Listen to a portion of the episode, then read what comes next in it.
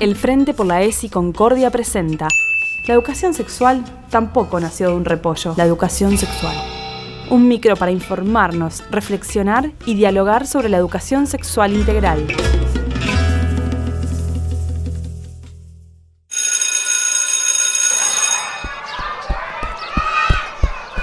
Ay, Agus, casi llego tarde a buscarla, Camila. ¿Cómo estás? ¿Cómo está tu nena?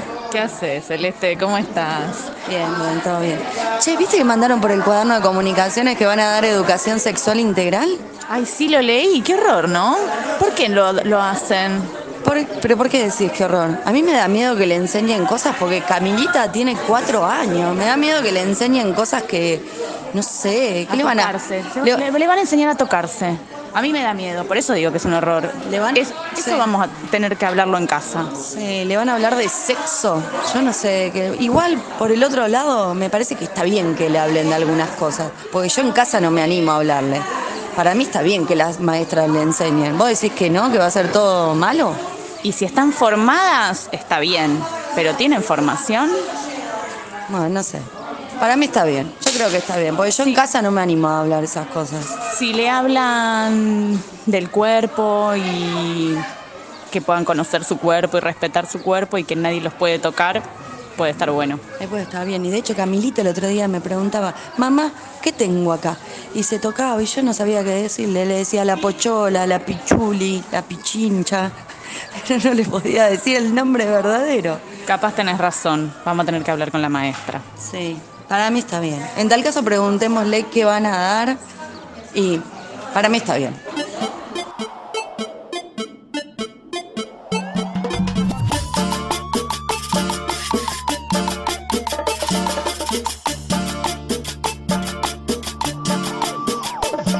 La sexualidad estaba y está en la escuela y en todas partes, porque es una dimensión del ser humano que se expresa en cómo te sentís, te percibís y te presentás ante los demás.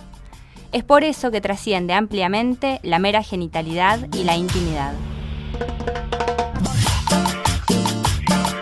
La sexualidad es constitutiva de nuestro ser.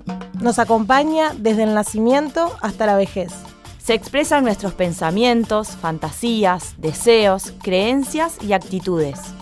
También en nuestras prácticas y actividades cotidianas, en los roles que cumplimos o elegimos cumplir, en las relaciones sociales y afectivas que sostenemos. Muchos factores intervienen en ella, no solo biológicos y psicológicos, sino también sociales, económicos, legales, éticos y religiosos.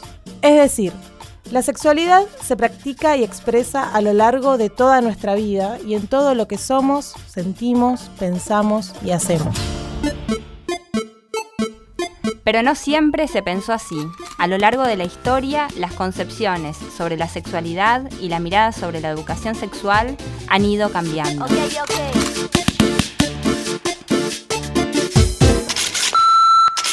ESI es la manifestación de una, de una lucha silenciosa en muchísimos años, llevada adelante por, por las mujeres y, y por las minorías sexuales en nuestro continente y en el mundo entero, y que mm, vienen a, a poner, digamos, sobre el escenario de la discusión social muchos temas que habían estado silenciados y que, bueno, la fuerza de los hechos ha vuelto que esos temas no solo cobren vigencia, sino también urgencia, ¿no?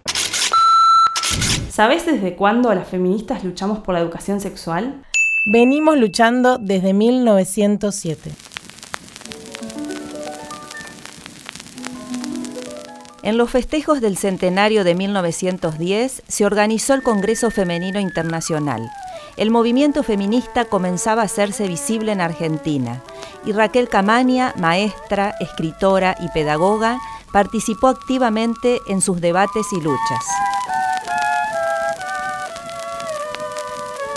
Raquel rechazaba toda intervención de la Iglesia en la educación y proponía una educación obligatoria e igualitaria en las escuelas del Estado, que fuera popular, laica, que estableciera vínculos de solidaridad entre las distintas clases sociales.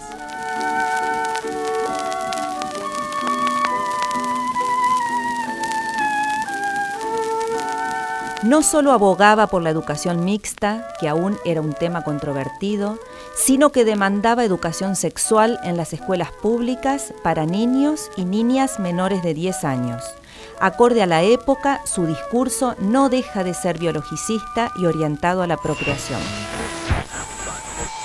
Debemos hablarles científicamente, sin falsas vergüenzas y sin mentidos misterios.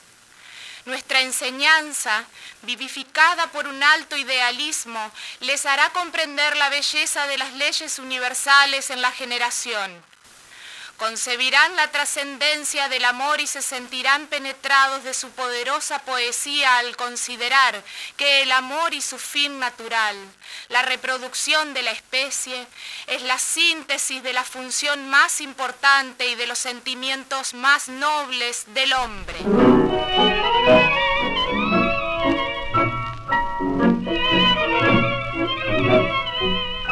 En 1875, en Colón, Entre Ríos, nacía Paulina Luisi. Fue fundadora y militante del Partido Socialista y de la primera organización feminista del país.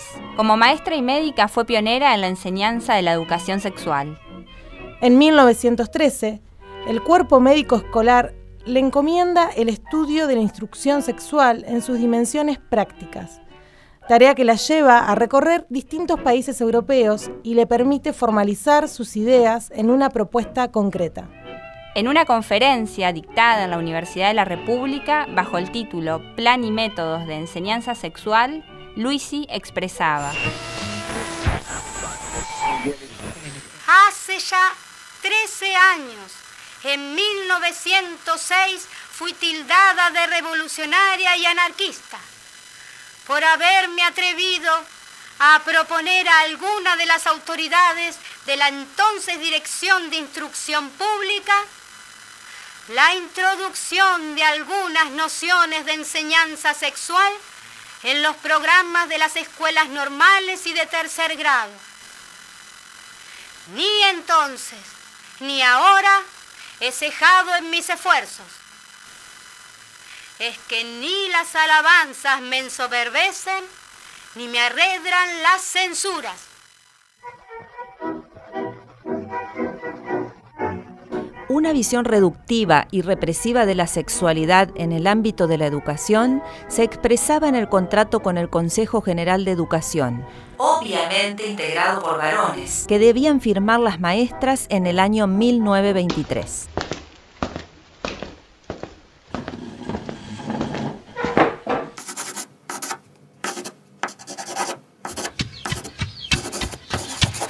Este es un acuerdo entre la señorita Raquel Camaña, maestra, y el Consejo de Educación de la escuela. La señorita acuerda 1. No casarse. Este contrato quedará automáticamente anulado y sin efecto si la maestra se casa. 2. No andar en compañía de hombres. 3. Estar en su casa entre las 8 de la tarde y las 6 de la mañana, a menos que sea para atender función escolar. 4 no pasearse por heladerías del centro de la ciudad. 5. No abandonar la ciudad bajo ningún concepto ni permiso del presidente del Consejo de Delegados. 6. No fumar cigarrillos. Este contrato quedará automáticamente anulado y sin efecto si se encontrara a la maestra fumando. 7. No beber cerveza, vino ni whisky. Este contrato quedará automáticamente anulado y sin efecto si se encuentra a la maestra bebiendo cerveza, vino y whisky. 8. No viajar en coche o automóvil con ningún hombre excepto su hermano o su padre. 9. No vestir ropas de colores brillantes. 10. No teñirse el pelo. 11. Usar al menos dos enaguas. 12. No usar vestidos que queden a más de 5 centímetros por encima de los tobillos.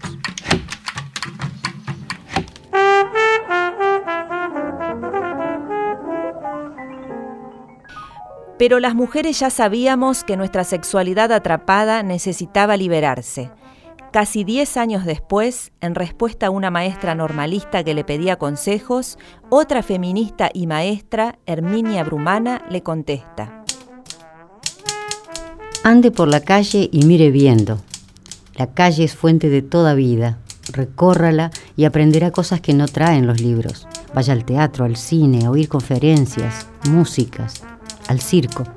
Coquetee y tenga novio cuando pueda. Una maestrita con ilusión trabaja con más gusto. Cuide su físico y su manera de vestir. Es deber de toda maestra ser lo menos fea posible y dar siempre una nota de buen gusto en su vestir. Cultive un arte, música y pintura. Y si no puede, aprenda idiomas. Lea, lea todo lo que pueda, lo que caiga en sus manos. Si bien la historia de la educación sexual en Argentina aún no está escrita en su totalidad, sabemos que existieron pioneras en el Cono Sur que dieron esta batalla. Y entonces, ¿a dónde llegamos? A nivel nacional, desde el año 2006, contamos con la Ley de Educación Sexual Integral, número 26.150, que exige la obligatoriedad de su enseñanza en todos los establecimientos educativos de nuestro país. Pero de esto vamos a hablar en el próximo micro.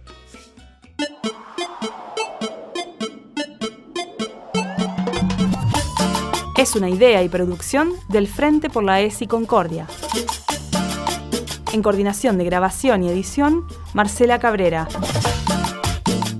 Las actuaciones son de Patricia Rieta, Patricia Belsi, Lucrecia Leza e Ignacio Moná. Participaron de este micro Agustina Vidales Agüero y Celeste McDougall, activistas de la campaña nacional por el derecho al aborto legal, seguro y gratuito.